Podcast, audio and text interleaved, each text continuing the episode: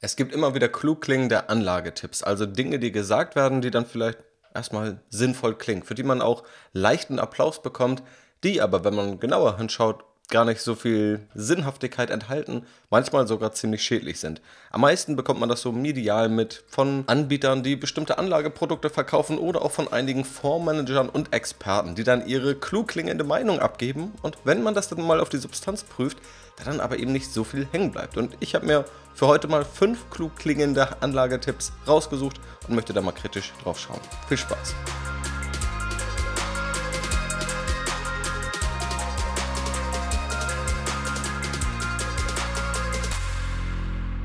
Legen wir ohne große Umschweife direkt los. Und die erste Phrase ist eine, die hört man nicht nur im Anlagekontext. Und wenn dann unterschiedliche Meinungen aufeinanderstoßen, man möchte sich vielleicht auch ein Fazit aus diesen Meinungen bilden, dann fällt oft der klug klingende Spruch, am Ende sollte man wahrscheinlich einfach einen Mittelweg fahren. Und ich sympathisiere auch tatsächlich eigentlich relativ stark oder mit diesem Gedanken, mit einem Kern des Gedanken, aber gehen wir hier mal der Reihe nach durch. Es gibt nämlich auch eine Verzerrung oder ich sag mal gewisse Effekte, beispielsweise den Middle Option Bias, der besagt, dass wir dazu tendieren, wenn wir vielleicht drei Optionen angeboten bekommen, nehmen wir die in der Mitte. Oder auch den Compromise-Effekt, der eben besagt, wenn wir mit zwei extremen Meinungen oder wenn wir, ich sag mal nicht unbedingt extrem, aber zwei konträre Meinungen, also Meinung A sagt, das ist gut, Meinung B sagt, etwas ganz anderes ist gut oder das, was A sagt, ist schlecht. Es kann politisch sein, es kann irgendeine Auffassung sein, wie man sein Geld anzulegen hätte.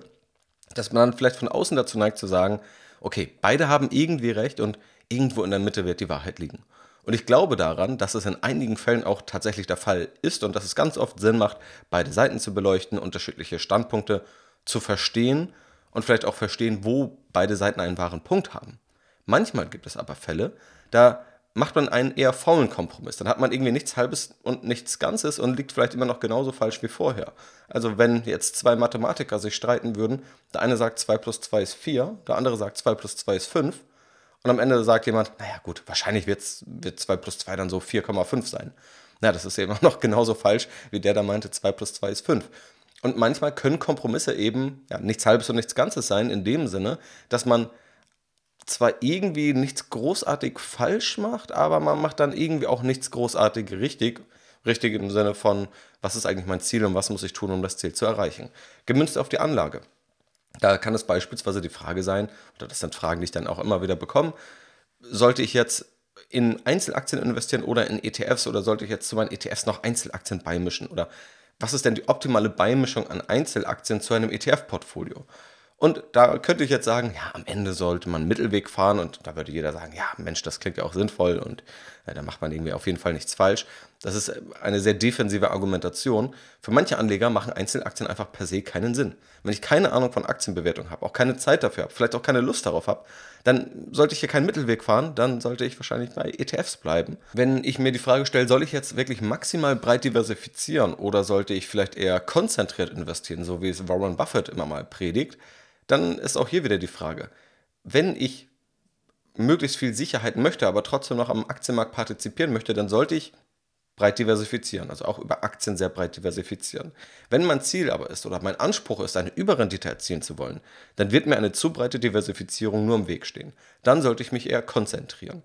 Und wenn man sich nicht ganz sicher ist, dann kann man von mir aus diesem Mittelweg fahren. Aber wichtig ist, dieser Mittelweg ist keine pauschal richtige Antwort, nur weil sie klug klingt. Sie ist in einigen Fällen sicherlich richtig, für einige Anleger, für einige Fragestellungen, aber manchmal entstehen einfach faule und auch falsche Kompromisse. Auch, wo ich zuletzt über dieses Dividendenthema gesprochen habe wo ich ja mal gesagt habe, was hat es mit dem Dividendenabschlag auf sich, dass eine Dividende kein geschenktes Geld sei und dann findet man doch wieder irgendwie, bekommt man Nachrichten, na, aber an der Stelle ist doch vielleicht die Dividende doch so ein bisschen geschenktes Geld und in dem Fall ist die Dividende doch besser als anteilig zu verkaufen und da dann umgekehrt. Und ich glaube, wenn man das dann so von außen mitbekommt, dann gerät man schnell in, diesen, in dieses Fazit, na okay, also die Dividendenstrategie ist vielleicht nicht so gut, wie manche es darstellen, aber hat dann doch ein paar Vorteile, vielleicht ein bisschen schwächer als gedacht.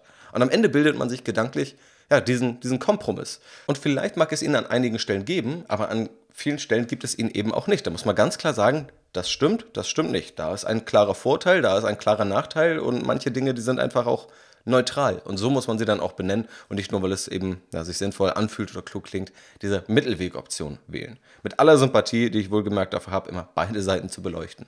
Die zweite Phrase, die hört man auch immer wieder und die kommt eigentlich daher oder versteht man, glaube ich, am besten, wenn man sich selber mit der Geldanlage beschäftigt, selber sein Geld investiert und dann spricht man mit jemandem, der es noch gar nicht tut. Und dann stellen wir uns vor, dass man dieser Person erzählt, ja, also ich habe vielleicht 80 Prozent meines Vermögens irgendwann an der Börse investiert, in vielleicht ETFs, sowohl Aktien als auch Anleihen sind da abgebildet.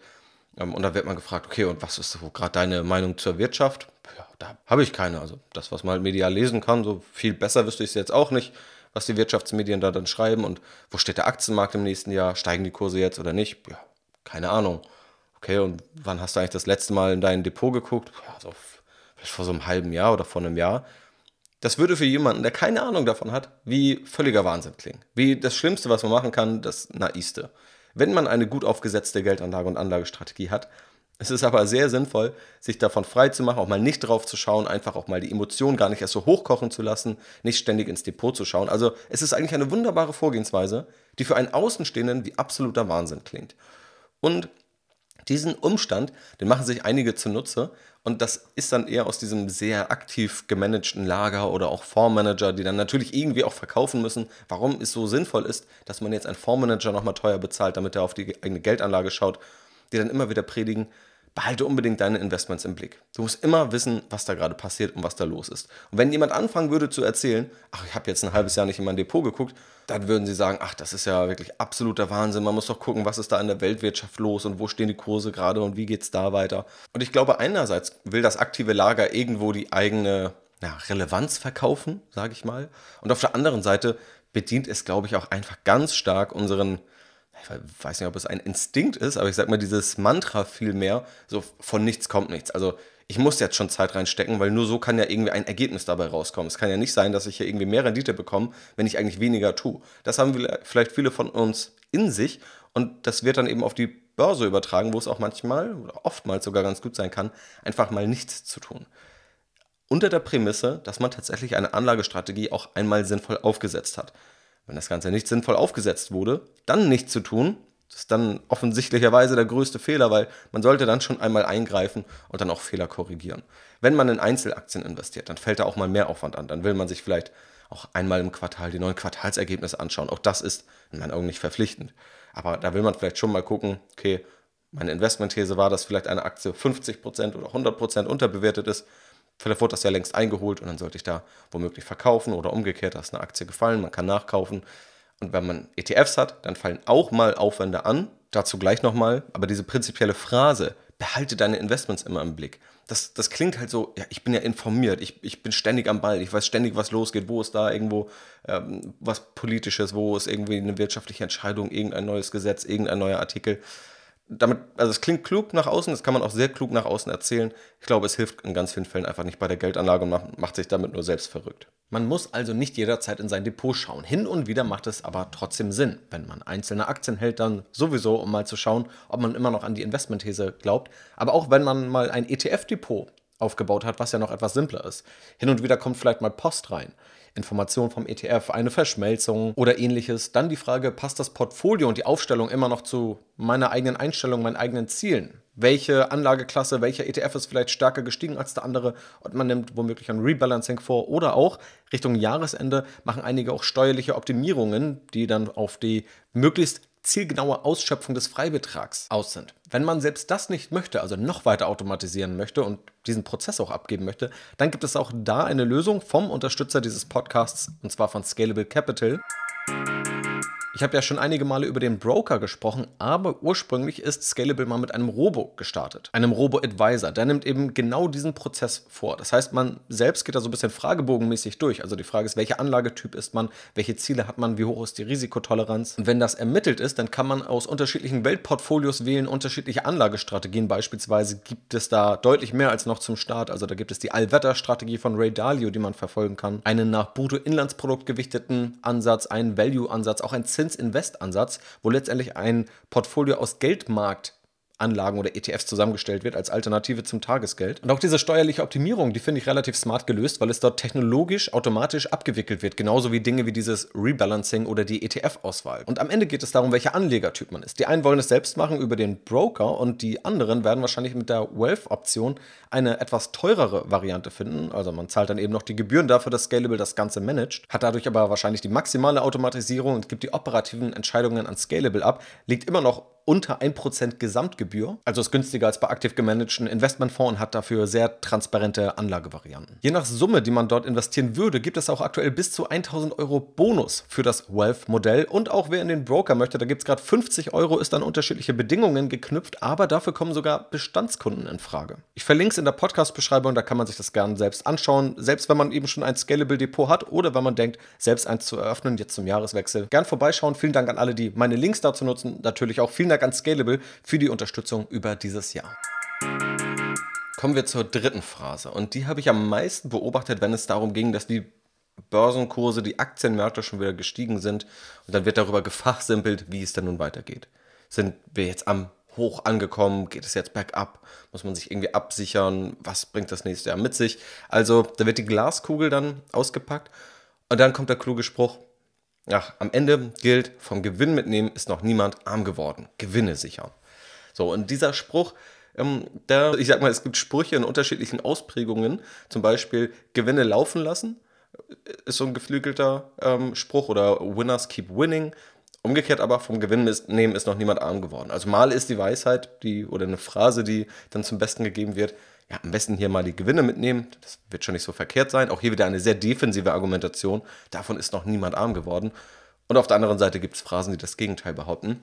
Was eben schon zeigt, Phrasen sind leider oft nicht mehr als das, nämlich erstmal nur Phrasen, die man dann erstmal auf den Inhaltsgehalt, auf den Wahrheitsgehalt auch prüfen sollte. Im Falle von dieser Phrase vom Gewinn mitnehmen ist noch niemand arm geworden. Das stimmt ja auch wieder prinzipiell. Also im Kern kann man ja sagen, wenn ich ein ETF habe, eine Aktie, 100% im Plus, ich verkaufe das, dann macht mich das jetzt erstmal nicht ärmer. Ich realisiere da einen Gewinn. Die Problematik ist viel eher, dass ich jetzt in einem Einzelaktienportfolio gedacht, da werde ich zwangsläufig Gewinner haben, überdurchschnittlich gute Performer und ich werde Verlierer haben oder zumindest Aktien, die unter der Marktrendite liegen. Und die Aufgabe von den Aktien, die outperformen, ist es, die Underperformer auszugleichen. Wenn ich also jeden Gewinn sofort beschneiden würde, dann wäre das relativ schädlich, weil die eine Aktie, die ich im Gewinn verkaufe, die ist nicht das Problem. Das Problem ist, dass ich Aktien brauche, die deutlich genug gewinnen, um auch die Aktien aufzufangen, die deutlich verlieren. Also aus dieser Portfoliosicht muss ich das ja betrachten und nicht irgendwie isoliert, na, die einzelne Aktie, so bei der werde ich jetzt nicht davon arm werden. Und ohnehin diese Argumentationsweise. So, am Ende geht es irgendwie darum, eine vernünftige Rendite bei überschaubarem oder vernünftigem Risiko, angemessenem Risiko, je nach Anlegertyp, eben zu realisieren. Und der Anspruch ist ja nicht, von irgendwas arm zu werden bei der Geldanlage. Und bei ETFs muss das auch relativ klar sein. Ein ETF wird in der Regel gekauft, um ihn einfach langfristig zu halten, nicht auf Marktentwicklungen zu spekulieren. Und wenn ich dann sage, ich nehme jetzt die Gewinne mit und verkaufe, dann widerspreche ich gegen dieses langfristige Investieren und die Frage wäre ja, wann steige ich dann auch wieder ein? Die Problematik ist nämlich auch, dass gerade diese Diskussion oder diese Phrase zu Börsenhochs entsteht und äh, dann gibt es immer wieder die besten Schlagzeilen. Wir stehen am Börsenhoch, was jetzt?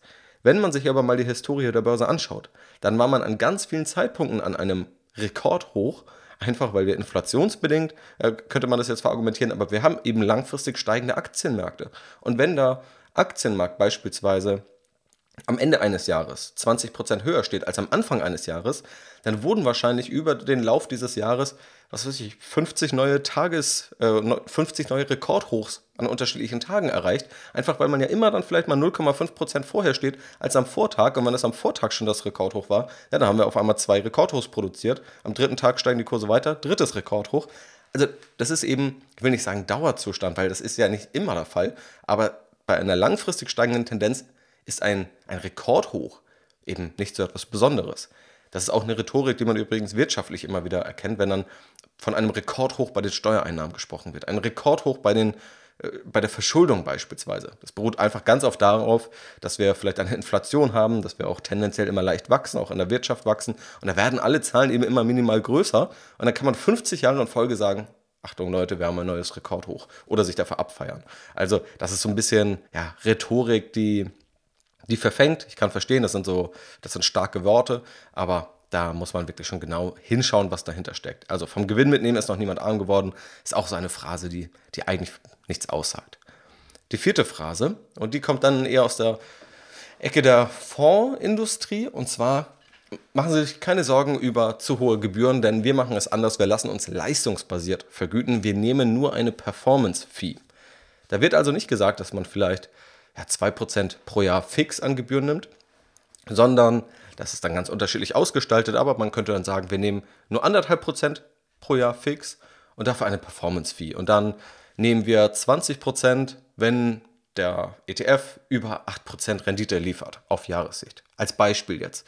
Oder die Performance-Fee ist noch höher ähm, und dafür macht man die fixe Fee noch geringer. Das kann ein, eine Fondsgesellschaft ja erstmal strukturieren, wie sie es möchte.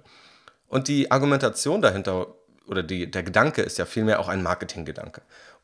Dass man auch sagen kann, man ist eigentlich auf der Seite des Anlegers, man verdient selber nur Geld, wenn Performance geliefert wird oder erst dann verdient man mehr Geld. Für den Anleger suggeriert das, okay, da minimiere ich ja irgendwie mein Verlustrisiko. Also das Verlustrisiko ist natürlich nicht minimiert, weil es immer noch, na, der Fonds kann ja irgendwie gegen die Wand gemanagt werden, dann hat man trotzdem Verluste, aber man reduziert, dass man dann auch noch on top oder man reduziert das Risiko, dass man dann auch on top zu viele Gebühren an die Fondsgesellschaft zahlt.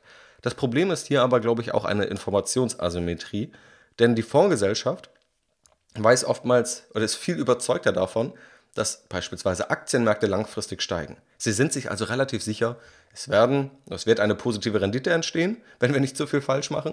Und es werden auch definitiv einzelne Jahre mit sehr positiver Rendite entstehen. Und diese Performance Fee wird oftmals auf jährlicher Basis berechnet, manchmal auch halbjährlich, also auch da gibt es Variationen. Und der Anleger, dem das verkauft wird, der ist davon vielleicht nicht so überzeugt. Vielleicht auch eine eher, ja, bei Leuten, die sich nicht mit der Börse beschäftigen, eine größere Skepsis, die nicht genau wissen, okay, ist dir überhaupt irgendwie langfristig was zu holen? Und daher kommt das, glaube ich, dass die Vorgesellschaft das einfach eigentlich genau weiß und dann könnte auch der Anleger einfach sagen, gut, wenn ich das weiß, dann brauche ich hier auch keine Performance-Fee oder sonst was, dann lege ich hier mein Geld einfach selbst an oder rechne das mal sauber durch. Aber in dem Sinne wird diese Informationsasymmetrie ausgenutzt. Man weiß, das geht langfristig in der Regel gut und der Anleger ist da eben unsicher und diese Unsicherheit nimmt man dem Anleger und verkauft ihm dann am Ende vielleicht noch ein teureres Produkt. Weil das Problem bei der Performance Fee ist ja, wenn wir mal in dem Beispiel bleiben, das ich gerade genannt habe, dass dann die guten Jahre die schlechten Jahre ausgleichen müssen. Also wenn wir mal einen Börsencrash haben, dann tut das weh. Und dafür haben wir aber andere Jahre, wo wir dann hohe prozentuale Wertsteigerungen haben. Und die brauchen wir auch, um den Crash wieder aufzuholen.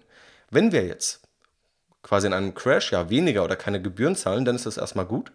Aber wenn dann die Aufholjahre kommen und auf einmal wird unsere Rendite abgeschnitten und diese 8% Durchschnittsrendite, die ist da eher trügerisch, denn in den einzelnen Jahresrenditen, da haben wir ja mal minus 30 Prozent, aber dann auch mal plus 15 Prozent oder plus 30 Prozent. Und wenn dann das abgeschnitten wird, sozusagen über einen gewissen Wert, über 8 Prozent wird es dann vielleicht zu 20 Prozent gecuttet, dann fehlt eben auch diese Rendite, um aus einem Crash wieder hochzukommen. Und am Ende ist es, glaube ich, einfach eine Kalkulation, die die Fondsgesellschaften da vornehmen. Die werden genau wissen, wie sie am Ende das gleiche Geld da rausbekommen, ähm, wie wenn sie es eigentlich fix berechnen würden. Also auch die Kostenbasis, die ist ja nicht unverändert dadurch, dass man eine Performance-Fee nimmt. Also die Fondsgesellschaft hat die gleichen Kosten. Wenn wir mal annehmen, dass die die gleiche Marge machen wollen, dann müssen sie sich das am Ende so hinrechnen, ja, dass eigentlich die Gebühren am gleichen Ende rauskommen. Oder sie können über so eine Performance-Fee die Gebühren noch besser verkaufen ähm, und haben dadurch sogar noch mehr Vorteile. Gerd Kommer hat das auch mal ähm, ja, so ich sag mal, approximiert und kommt auf eine Auswirkung der Performance-Fee-Regelung von ungefähr 0,7% an Kosten pro Jahr, die durch eine solche Performance-Fee entstehen. Das kann man vielleicht mal im Kopf behalten, wenn man sich mal solche Angebote anschauen sollte. Und es kann auch noch Interessenskonflikte geben. Also wenn man das auf Jahresbasis beispielsweise berechnet, diese Performance-Fee, dann ist das eigentlich nicht so, wie wir Anleger darauf schauen. Also am Ende ist mir egal, ob jetzt wie das einzelne Jahr 2023 oder das einzelne Jahr 2024 aussieht. Für mich geht es darum, was langfristig dabei rauskommt und das ist die Größe, die optimiert werden soll. Bei der Performance Fee, wenn die jährlich berechnet wird, kann es ja sein, dass ein Fondsmanager weiß, drei Monate vor Jahresende, ich hänge so weit hinter diesem Vergleichsindex oder hinter einem gewissen Wert hinterher, den Bonus und die Performance Fee wird es eh nicht geben. Das kann, glaube ich, sehr ernüchternd sein. Oder man sagt, man muss jetzt das Risiko exorbitant hochschrauben, damit man überhaupt eine Chance hat, in diesem Jahr nochmal über eine gewisse Hürde zu kommen. Etwas, was ein, sag ich mal, vernünftiger Privatanleger niemals machen würde. Und in einem anderen Jahr kann es ja sein, dass man dann schon über diesen Benchmark ist. Man hat es also schon übererfüllt und dann sagt man, gut, jetzt bloß kein Risiko mehr eingehen, jetzt fahre ich das noch auf, auf äh, sichere Nummer hier bis zum Ende des Kalenderjahres zu Ende. Auch das, diese Denke in diesen Kalenderjahren, hier das Risiko hochschrauben, im nächsten Jahr Risiko runternehmen, einfach nur weil man über irgendeiner Marke ist, das würde man so eigentlich nicht machen. Also auch diese Interessenskonflikte kann so eine Performance-Fee triggern, so sinnvoll sie auch klingen mag und so gut sie sich auch verkaufen lässt. Und auch hier das ist mir vielleicht auch generell wichtig zu betonen bei all diesen Phrasen, nur weil ich sage, dass diese Phrasen in ihrer Pauschalität nicht stimmen, sollte man jetzt auch nicht das Ganze ins Gegenteil verkehren und sagen, dass diese Aussagen pauschal falsch sind. Vielleicht gibt es ja irgendwo eine aufgesetzte Performance-Fee, die tatsächlich mal sinnvoll gestaltet ist. Vielleicht gibt es einige Fälle, wo es mal sinnvoll ist, Gewinne mitzunehmen. Vielleicht sollte man auch mal Investments im Blick halten oder mal ist auch der Mittelweg der richtige. Wichtig ist hier, dass ich glaube, dass sie in dieser Pauschalität nicht stimmen und dass das Aussagen sind, die oftmals gar nicht hinterfragt werden, die einfach ja, letztendlich die Phrasen sind, mit denen man sich in irgendein Finanzinterview setzen kann und am Ende klingt man wie der klügste Anleger und Experte, obwohl da eigentlich gar nicht so viel dahinter steckt. Und damit kommen wir noch zur fünften Phrase und zwar sind wir hier bei dem Bereich der Garantien und das betrifft auch Anlageprodukte, das betrifft gewisse Anlagestrategien und vielleicht auch die eigene Vorgehensweise und zwar, wenn es um Verlustgarantien geht. Also beispielsweise wir garantieren mit dieser Geldanlage maximal 10% Verlust. Und tatsächlich ist diese Aussage im Kern erstmal ein Versprechen und ich glaube, dieses Versprechen kann auch oftmals gehalten werden. Ja, bei Garantien muss man genau hinschauen, was jetzt wirklich garantiert ist oder an, ob, ob es eine Garantie ist, die dann doch noch bestimmte Bedingungen enthält. Aber das Problem ist hier viel eher, was nicht dazu gesagt wird. Und zwar, dass dieser Fokus auf eine starre Grenze, eine starre Verlustgrenze, ganz viele Implikationen hat, die die Geldanlage erstmal schwächen. Denn wie würde man ein Depot, eine Geldanlage aufsetzen, die maximal 10% verlieren darf? Wir dürfen uns kein, keine Schwankungen Richtung 11% Verlust, 15% Verlust, 20% Verlust erlauben. Wir würden dann nicht irgendwie voll in Aktien investieren, wir würden vielleicht Anleihen beimischen, die aber auch Kursschwankungen haben. Gut, dann vielleicht packen wir noch Geld aufs Tagesgeldkonto, vielleicht ein bisschen Rohstoffe, dann können wir alles mal empirisch durchkalkulieren und dann sehen wir, okay, in 98% der Fälle hätte es wirklich geklappt, aber in 2% der Jahre wären wir unter 10% Verlust gerutscht. Was machen wir jetzt? Reicht uns das? Es ist ja eigentlich keine Garantie. Also die Wahrscheinlichkeiten sprechen total für unseren Ansatz. 98% klingt für mich schon recht gut. Aber eigentlich müssen wir auf 100% kommen. Dann kann man aber auch fragen, gut, nur weil es in den letzten 50 Jahren nicht vorgekommen ist, gibt es dann nicht vielleicht doch noch eine Restwahrscheinlichkeit, dass es in den nächsten 10, 20 Jahren passiert. Also da wird es schon ganz eng mit Garantien. Und oftmals ist es einfach so, oder wenn man mal sagt, man erreicht diese untere Verlustgrenze, also diese minus 10%, würde man dann aggressiv umschichten, also dass man sagt, gut, wir sind jetzt bei minus 9% von mir aus oder bei minus 10%, jetzt verkaufen wir alles an Aktien und packen alles erstmal, halten es als Cash, alles aufs Tagesgeldkonto. Ja, dann können wir auch nicht mehr von dieser Aufwärtsbewegung profitieren. Aber wir müssen wahrscheinlich das Risiko reduzieren, weil wir uns nicht weitere Verluste einhandeln können, weil wir irgendwo eine Verlustgarantie gegeben haben. Also mit wir meine ich jetzt jemand, der aus der Sicht einer Fondsgesellschaft, eines Versicherungsproduktes denkt. Und das ist eben genau die Problematik. Oftmals wäre es viel sinnvoller, einfach es mal auszuhalten oder mit einem gewissen Teil auch mal höhere Verluste auszuhalten, um dann aber auch wieder davon zu profitieren, wenn es nach oben geht. Wenn man allerdings die Verluste mitnimmt und dann aber verkauft, weil man sich diese Verlustgrenze reinpackt, dann wird es eben auch wieder ja, nicht so gut bergauf gehen. Und dann ist das Risiko eher, dass man da irgendwie bei plus minus null rumdümpelt. Und dann ist das schön, dass man Risiken vermieden hat, aber dann kann man sich das Ganze vielleicht auch von vornherein sparen. Das Problem ist auch hier wieder, es ist ein wahnsinnig gutes Versprechen, Verluste zu begrenzen. Es wird aber nicht erklärt, welche Nachteile damit einhergehen, wenn Verluste so stark begrenzt werden. Auch die Stop-Loss-Order, das ist ja auch eigentlich ein, ein starker Name, Stop-Loss-Order, also letztendlich eine Order, die ich aufgeben kann, wo ich dann sage, verkauf eine bestimmte Aktie, ein bestimmtes Wertpapier, wenn es unter einen gewissen Kurs fällt oder wenn es auf einen gewissen Kurs fällt.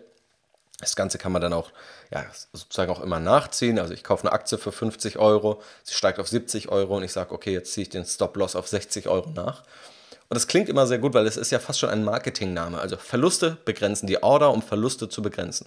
Und das ist ja streng genommen auch. Aber auch hier wird einfach nicht gesagt, es wird oftmals nicht klar, dass der Nachteil auch ist, dass man dann Verluste mitnimmt, dann verkauft und Aufwärtsbewegungen nicht mehr. Und jemand, der das eben der nicht Stop-Loss-Orders setzt oder der nicht eine starre Verlustgrenze setzt, der wird auch mal höhere Verluste erleben, der wird aber auch höhere Schwankungen nach oben erleben. Das ist es ja, dass wir diese Schwankungen, Volatilität auf uns nehmen und sobald wir irgendwo Garantien wollen für gewisse Verluste oder Verlustgrenzen, da geben wir auch ganz schön viel auf der anderen Seite auf. Also ich will nicht sagen, dass es nie sinnvoll sei, irgendeine Garantie da zu bekommen. Ich kann, ja, ich kann ja auch den Gedanken verstehen, dass man sagt, ich habe hier vielleicht einen gewissen Geldbetrag, vielleicht auch einen höheren Geldbetrag und ich will, dass das immer maximal 90 Prozent davon sind. Aber am Ende müsste es dafür dann ein kluges Setup geben. Und was ich viel sinnvoller finde, ist einfach das eigene Geld mal in unterschiedliche Bereiche zu unterteilen und zu sagen, es gibt einen Bereich, da will ich vielleicht gar keine Wertschwankungen und das ist der Bereich der Ausgaben, die ich zum täglichen Leben brauche, wo man dann sagen kann, da ist ein gewisser Notgroschen drauf oder ein drei- bis sechsfaches der Monatsgelder, wahrscheinlich auch je nachdem, welche Ausgaben man hat. Die sind darauf geparkt. Dann gibt es vielleicht noch einen Teil, der festverzinslich oder auf einem Tagesgeldkonto liegt, wo man sagt, gut, wenn man mal irgendeine Anschaffung hat, dafür will ich jetzt nicht Aktien verkaufen, da packe ich es aufs Tagesgeldkonto oder gehe beispielsweise in Anleihen-ETFs, also irgendwelche Geldmarktfonds, die dann von einem Risikoprofil gar nicht groß anders sind, die auch bei großen Summen sogar sicherer sein können, weil man da eben nicht nur auf diese bis 100.000 Euro gedeckelte Einlagensicherung angewiesen ist. Aber das ist dann für vermögendere Anleger relevant. Und dann gibt es aber einen Teil, der auch mal schwanken darf. Und skeptisch bin ich da, wo alles vermischt wird. Also wo ich sage, ich habe hier einen Korb wo, und da sind dann Anleihen drin, da sind Aktien drin, da ist vielleicht noch Rohstoff, irgendein Rohstoffprodukt drin.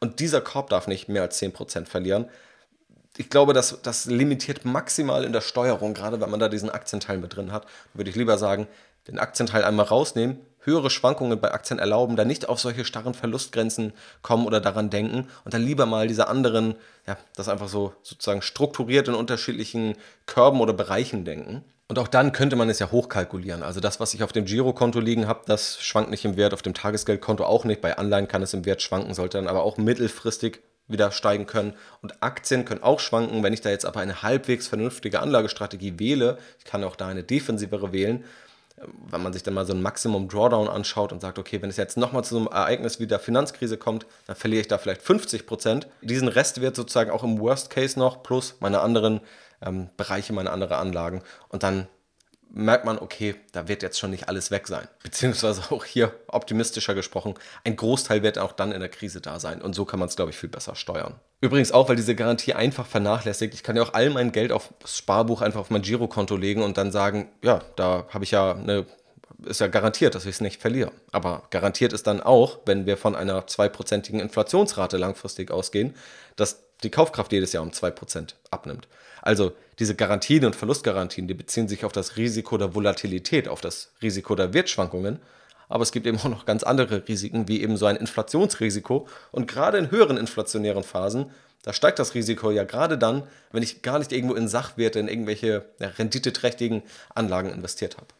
Das sind aber damit mal die fünf Phrasen gewesen. Also Dinge, die man immer wieder hört, die klug klingen, für die man Applaus bekommt, ähm, die ich aber nicht so in ihrer Pauschalität teilen würde. Falls jemand jetzt zuhört und denkt, ach Mist, das habe ich auch schon mal gepredigt, dann äh, hoffe ich zumindest, dass hier ein paar interessante Impulse dabei waren äh, und vielleicht auch mal ein anderer Blick als der, den man sonst so meistens auch medial transportiert bekommt. Und die Liste geht auch noch weiter. Also es gibt ja auch gern mal eine Fortsetzung von den klug klingenden Anlagetipps, die dann mal entlarvt werden. Also am Ende sollte man einen Mittelweg fahren, war Phrase 1. Zweitens, behalte deine Investments unbedingt immer im Blick. Drittens, vom Gewinn mitnehmen ist noch niemand arm geworden. Viertens, wir nehmen nur eine Performance View, wir lassen uns leistungsbasiert vergüten. Und fünftens, wir garantieren maximal 10% Verlust. Ich habe ja auch gesagt, man muss gar nicht immer die Investments im Blick haben, beispielsweise, zumindest dann, wenn man die Anlagestrategie einmal vernünftig und sinnvoll aufgesetzt hat.